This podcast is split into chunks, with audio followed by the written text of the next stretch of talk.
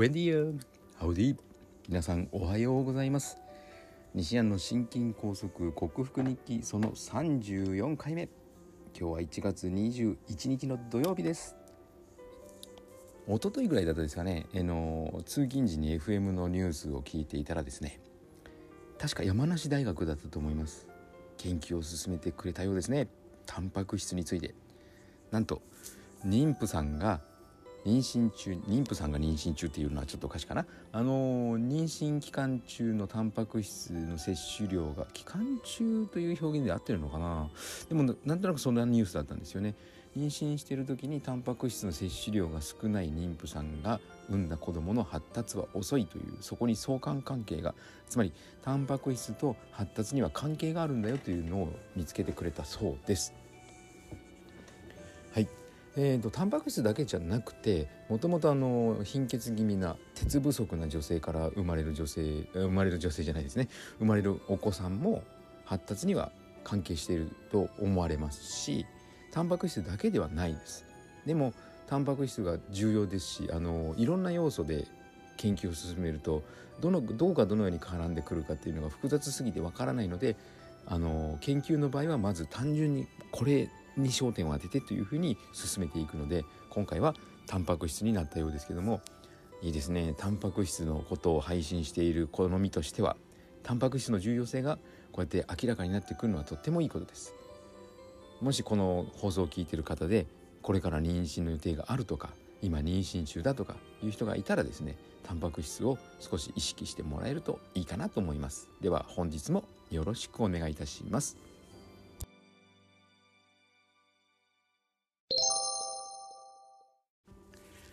はい。改めましておはようございます。健康運動指導士理学療法士そして笑い療法士の西田隆です。今日は代謝とは以下と同化のことであるよ というのをテーマに話してみたいと思います。代謝そして以下そして同化もう専門用語が3つも並ぶともうそれだけで聞く気がなくなりますよね。もうなんでこうやってあの専門家たちは難しい話をさらに難しくしようとするんでしょうね。あの確かにその専門家同士だとその専門用語一言で通じるところがあるので説明が省けますからそれなんだよっていうと通じ合うことがあるんですけどもやっぱり頭のいい人っていうのはですねいかにわからない人に分かるように説明するかだと思うので、はい、私も日頃からそう心がけております。ましてや医学的リハビリテーションは高齢者の方が今ほとんどが対象なのでそのおじいちゃんおばあちゃんに分かってもらうために例え話とか分かりやすく噛み砕いて説明するようにしています。代謝というのはですねもう代謝代謝ってよく聞くけど一体何のことなんですけども要は細胞の入れ替わり中学生の時に習うのだと細胞分裂ですね、えー、古古くなった細胞を壊して新しい細胞を作る。ことですね。でその新しい細胞を作るのを同化と言って古いのを壊すのを異化と言います。その組織例えば肝臓だったら肝臓の組織に見合うような細胞を複製することを同化。だから肝臓組織と同じものに化けるというので同化ですね。以下というのは今まで肝臓組織だったんだけども分解してまたちっちゃいアミノ酸に戻しましょうみたいな、ね、肝臓の組織とは違うものに化ける。戻も化けるというかこの場合戻ると言った方が正しいのかもしれないですけど違うものに化けるので以下異なるのに化けると書きます。はい。それが代謝なんですけどもさてタンパク質代謝ですね。20種類のアミノ酸があると言いました。これをな例えばトランプみたいなカードゲームに例えると手元にカードが20枚揃わないと上がれない。つまり細胞分裂行えないんですよ。19枚だけど無理に上がったのかっていうことができない。ゲームではないので。もうそれはあの遺伝子の複製の時にこう組み込まれたプログラムとして20なきゃできないよなんですよ。じゃあ20なきゃできない。昨日の配信でもトウモロコシにはリジンがない。リジンというタンパクアミノ酸がないのでリジンというアミノ酸がないのでこれは無駄。これ摂取しても無駄と断言しましたけどじゃあ本当に無駄なものを取ったら死んじゃうのか。そうではないんですね。人間の体よくできています。やっぱり補正してくれるんですよ。どのようにどのように補正してくれるか。さっき以下を言いましたよね。古くなったものを分解してで排泄したりその中で必要なものは再利用。リユース、ね、最先端いってますね、まあ、世の中リサイクルリユースが流行ってますけど地球環境のために。人間の体もそうなんですね。リユースしてくれます。例えばアミノ酸20種類のうちリジンがないってなったらですねちょっとリジン必要なんでさこの組織壊すよとわざわざ壊してそこからリジンを取り出しリジンをそのリジンの1枚をそのカード19枚の中に足してさあ次上がって細胞分裂しましょうかっていうふうになるんですね。つまりプロテインスコアですねが低いタンパク質を取り続けると体がもう新しいのせっかく来てくれたからさやりこの細胞分裂したいんだけど足りないから壊すしかないじゃんみたいな感じで必要なもの必要なアミノ酸をわざわざ以下をして取り出してなんですよ。取り出して細胞新しく細胞を作る複製する。なのでですねプロテインスコアの低いものばっかり食べると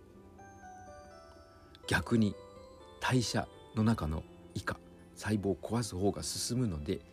良質なタンパク質は作られない。良質な体にならない。皮膚はもろく髪の毛パサパサ骨は折れやすく内臓がうまく働かないみたいな感じになるわけですね。なのであの決してトウモロコシを食べるなとか白米食べるなとかではないんですけどもタンパク質取るんだったらまずプロテインスコアの高い卵とか肉とかに組み合わせてちょっと白米食べるとかトウモロコシちょこっとたしなむとかその程度の方がいいですよという話です。私も極力そのようにしています。もう毎日肉ですもん。もう食べ続けるとですね肉がうまくてうまくて昨日の夕食時にあれだけ肉を嫌っていた長女がですね最近肉が美味しくてって言ってくれたわけですよ。もう父親としてはですねこの上ない喜びでございますよ。はい。ね、もうもうすぐ長女は生理が始まる年なんですけど生理が始まって23年後にはもう鉄が枯渇するので普通の日本の今のスタンダードな食事をしているとだからですね中学校3年生ぐらいにはもう元気がないなんかか弱い子色白の女性になってしまうわけですよ。はい、小学校の時はあんなに元気な女の子だったのに中学生になったら元気じゃなくなったっていう子身近にいませんか？食生活によるものなんですよ。性格とかじゃないんです。思春期に入ったから自分を可愛く見せようとしているわけでもないんです。鉄が足りないんです。タンパク質の話が最後鉄になってしまいましたけどタンパク質を取るにしても良質なプロテインスコアの高い動物性のタンパク質を主に他の植物性のタンパク質はサブで服で取るみたいな感覚で取るといいと思います。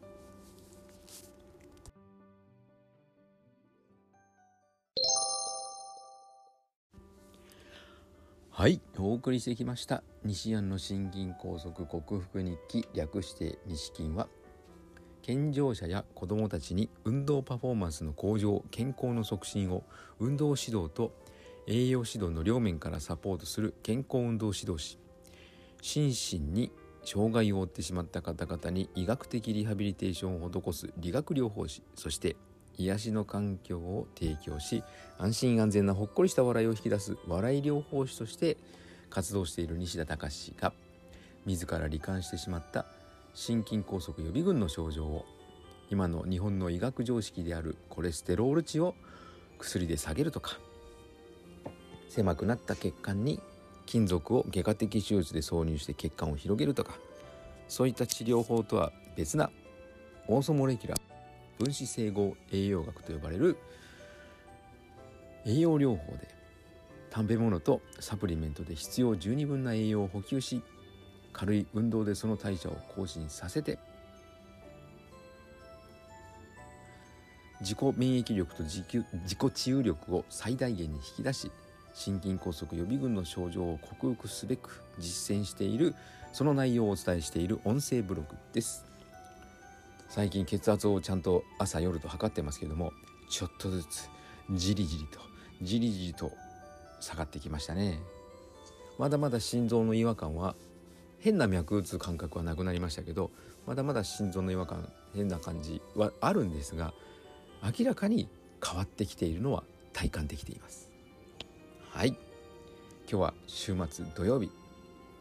皆さんいかがお過ごしの予定でしょうか、